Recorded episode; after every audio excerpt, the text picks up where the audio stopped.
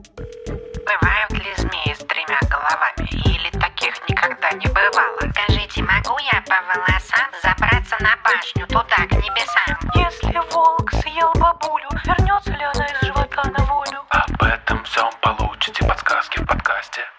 Это вам не сказки. Это вам не сказки.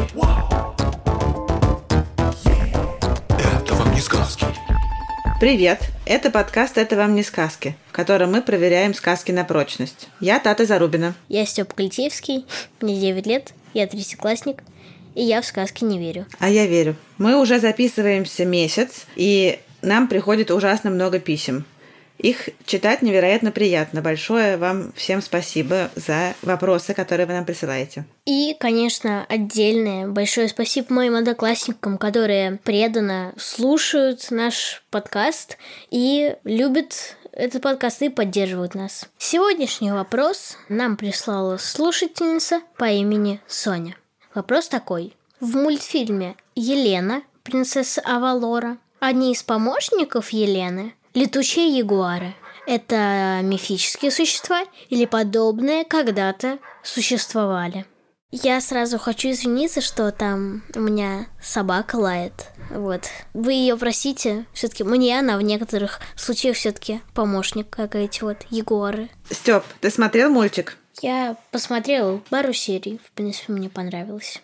Расскажи про что, потому что я смотрела только самое начало. В этом мультфильме рассказывается про город под названием Авалор, которым правит принцесса Елена. Ей только 16, но она 41 год была заточена в амулете по вине одной не самой доброй женщины, которая убила ее родителей. Так, и что там с ягуарами? Одни из помощников этой волшебной принцессы – летучие ягуары. Их звали Скайлор, Микс и Луна. Скайлор!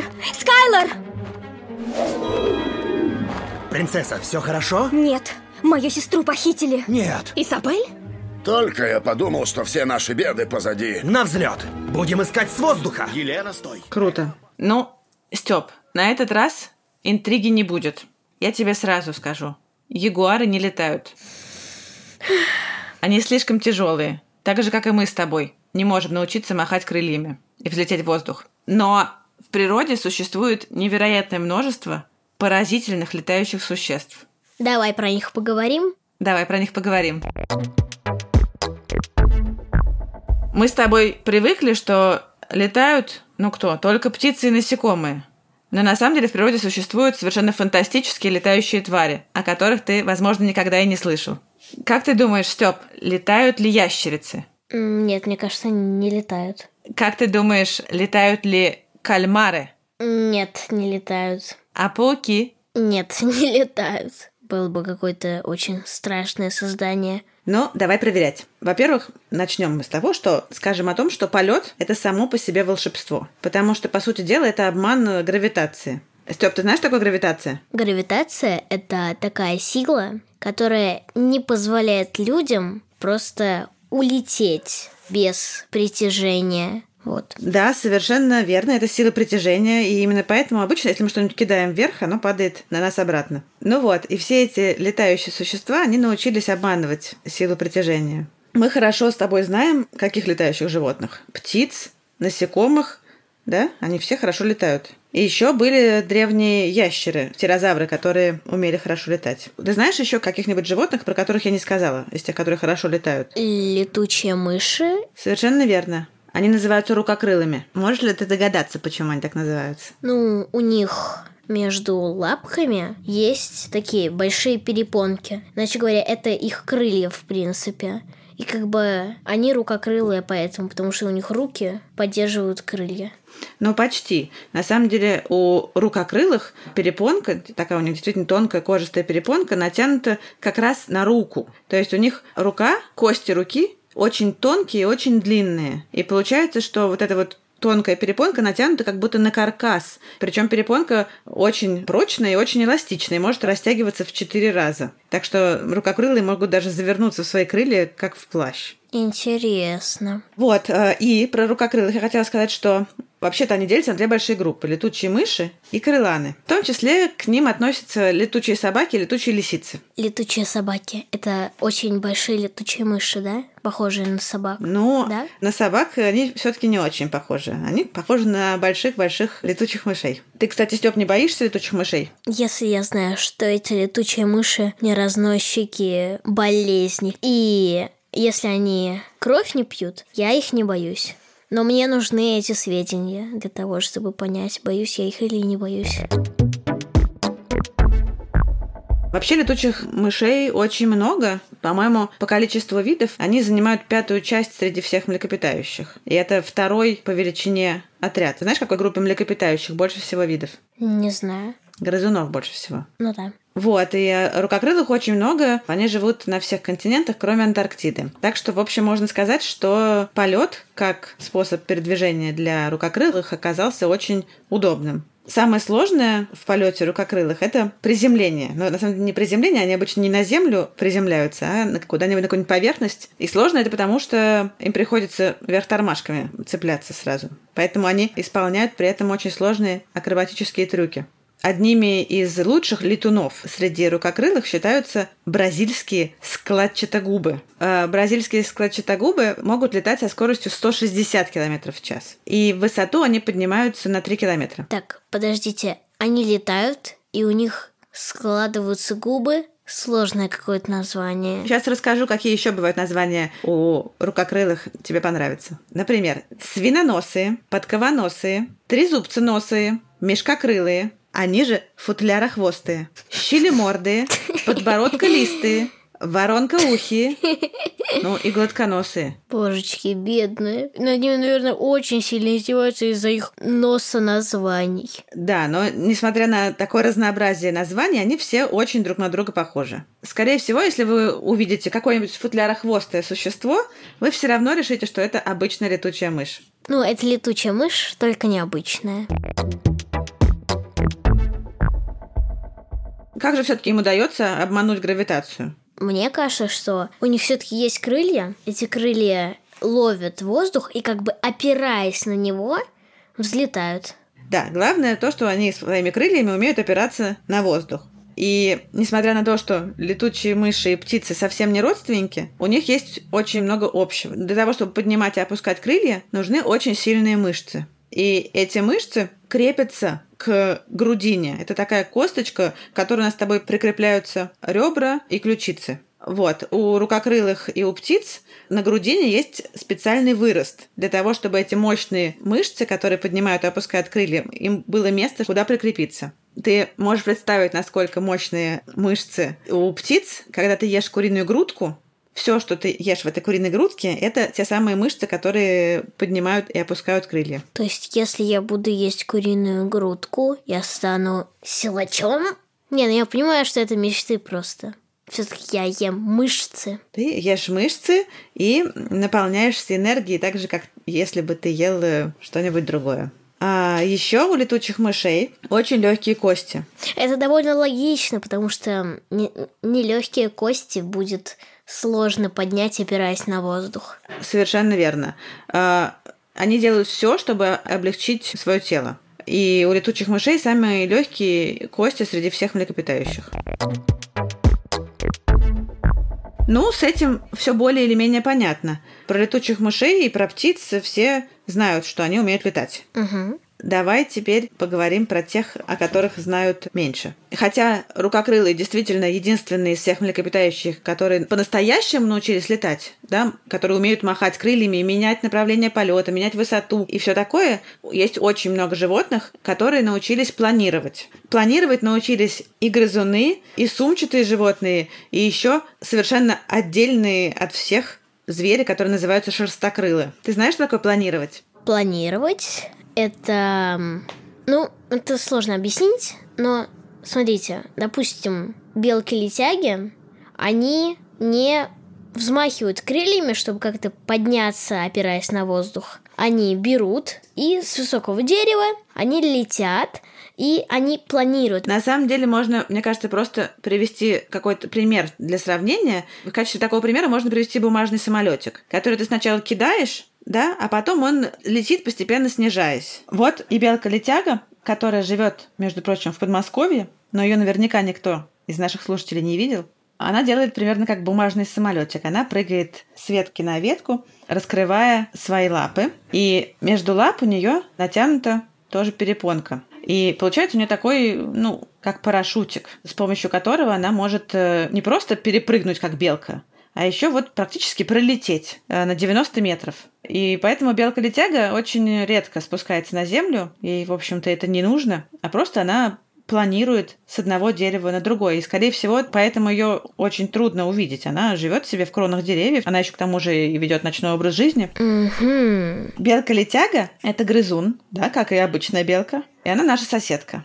А вот в Австралии, ну или там, она живет в Австралии, в Новой Гвинее и Тасмании, э, существует сумчатая летяга. Ее еще называют сахарным поссумом. И она тоже отлично планирует. Степа, давай посмотрим на картинку, и ты расскажешь нашим слушателям, как выглядит сахарный посум. Ну, сейчас попробую объяснить. Это совсем маленький зверек с э, большими черными глазками, с четырьмя лапками, окраской, похожая на енота, мне кажется. И у этого существа между лапками крылышки и еще довольно длинный хвостик. Вот. Ну да, только это не крылышки, а летательная перепонка. Ну да, перепонка. Да, вот э, сахарные посумы тоже ведут очень похожий на летягу образ жизни, тоже прыгают с дерева на дерево и тоже практически никогда не спускаются вниз. И на самом деле они таким образом прекрасно спасаются от э, любых возможных опасностей и врагов. Единственный, кто на самом деле представляет для них опасность, это знаешь кто? Ну, Домашняя кошка. а, Домашнюю кошку завезли в Австралию европейцы в начале 19 века. Ты вот сейчас только что видел сахарного поссума, который живет в Австралии.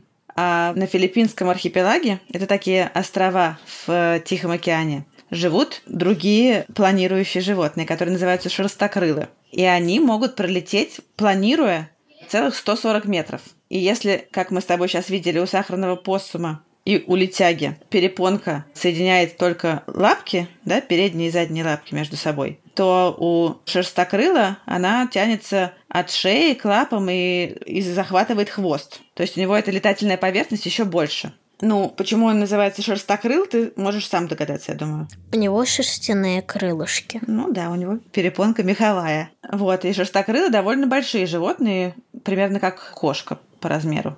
Представляешь, такая сиганет на тебя с дерева. Ой, неприятно будет, неприятно будет.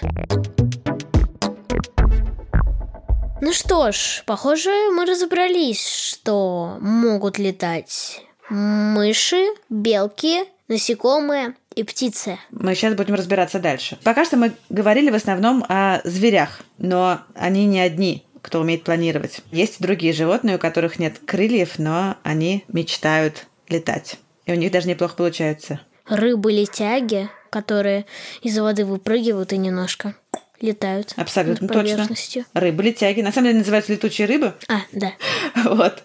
И летучие рыбы, они на самом деле просто рыбы, и ты, если увидишь ее в воде, ни за что не поймешь, что это летучая рыба. А вот если она выпрыгнет, все сразу прояснится. Да, сразу у нее появляются крылья. Знаешь, что за, откуда у нее крылья? Нет, честно говоря, не знаю. Ну, это просто плавники. То есть эта рыба не наделена какими-то особыми способностями, просто более умелая. Понятно, понятно. Да, она такая умелая, что может э, со скоростью 70 км в час пролететь несколько сотен метров над водой.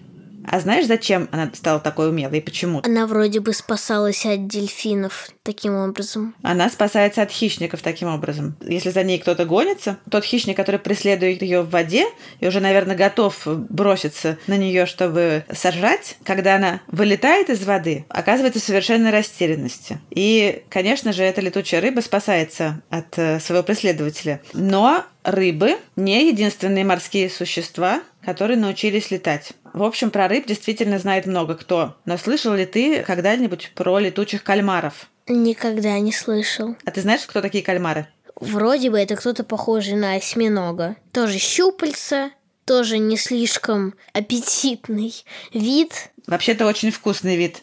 Скажу тебе по секрету. Насчет аппетитного я ничего не могу сказать. А насчет красоты это не самые привлекательные существа. Ну, это Мне кажется. кому как, на вкус и цвет. Как ты знаешь, товарища нет. Товарища нет. Да, А по мне так кальмары ужасно как раз симпатичные существа. И они действительно родственники осьминогов. И вот некоторые кальмары тоже научились летать. Кальмары, кстати, еще у них есть такая особенность, что у них есть настоящий собственный реактивный двигатель Ну, это с помощью воздуха, да? с помощью воды. А, ну да, они как бы воду выбрасывают и вылетают. Ну вот, с помощью этого своего реактивного двигателя они э, разгоняются и очень быстро вылетают из воды. И как только они оказываются на воздухе, они расправляют тоже плавники растопыривают щупальцы, и как маленький самолет довольно быстро летят вперед. А, И делают они, кстати, намного быстрее, чем плавают. Вот. Ну что, вылезаем из моря. Вылезаем, а то мне уже холодно.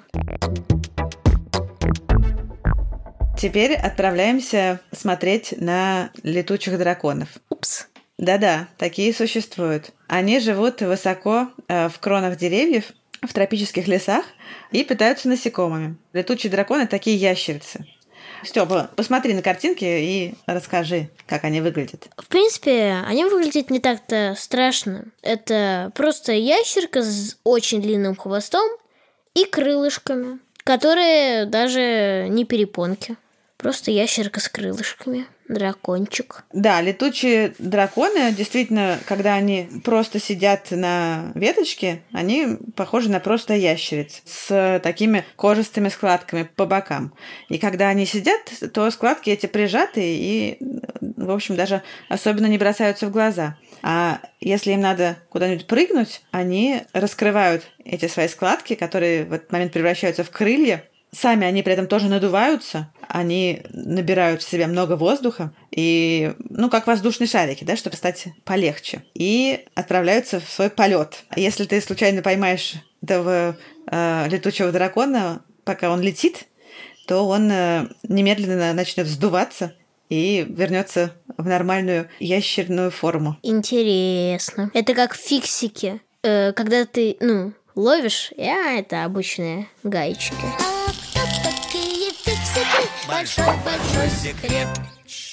Точно, да. Прыгают они примерно метров на 25. Пока он прыгает, он может поймать какое-нибудь э, вкусное насекомое, потом обратно приземлиться на ветку соседнего дерева. То есть это получается так. Идет человек, и вдруг неожиданно небеса разверзлись, и прилетел дракон. Ну, иначе говоря, просто летучий дракон прилетел ему прямо на голову. Представь себе, Степ, что дракон, который планирует тебе на голову, это еще не самый кошмар. Ну, логично, это все-таки маленькая ящерка. Готов ли ты к встрече с летучей ядовитой змеей? Упс. Да-да.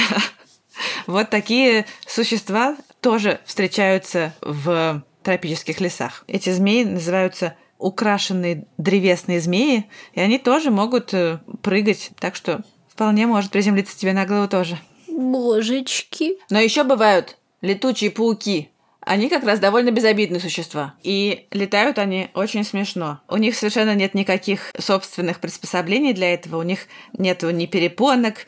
Они на паутине раскачиваются и летят? Они используют паутину как воздушный шарик. Шарик подхватывается ветром, и пауки могут э, отправляться в далекие воздушные путешествия таким образом. Забавно. Да. Хороший попутный ветер им нужен для этого. Да, да. Ну что, э, мне кажется, пора подводить итог. Ты не очень расстроился, что ягуары не летают? Ну, в принципе, я-то не расстроился из-за того, что только ягуары не летают. Потому что есть летающие ящерицы, летающие собаки и пауки. Как выяснилось, они летают довольно забавно. Так что я вообще не расстроился. Выяснилось просто, что есть очень много, можно сказать, воздушных обитателей. Вот. В общем, все ок. Ну что, на этом все? На этом все. Мы благодарим редактора Асю Терехову, звукорежиссера Диму Гудничева, композитора Михаила Соробьянова, расшифровщика Кирилла Гликмана и фактчекера Михаила Трунина. Если вам понравился наш подкаст, пожалуйста, поставьте ему оценку и напишите отзыв. Только так о нем смогут узнать и остальные. А если у вас есть вопрос, отправьте его нам на почту hello собака гусь-гусь.academy. Всем пока! Пока!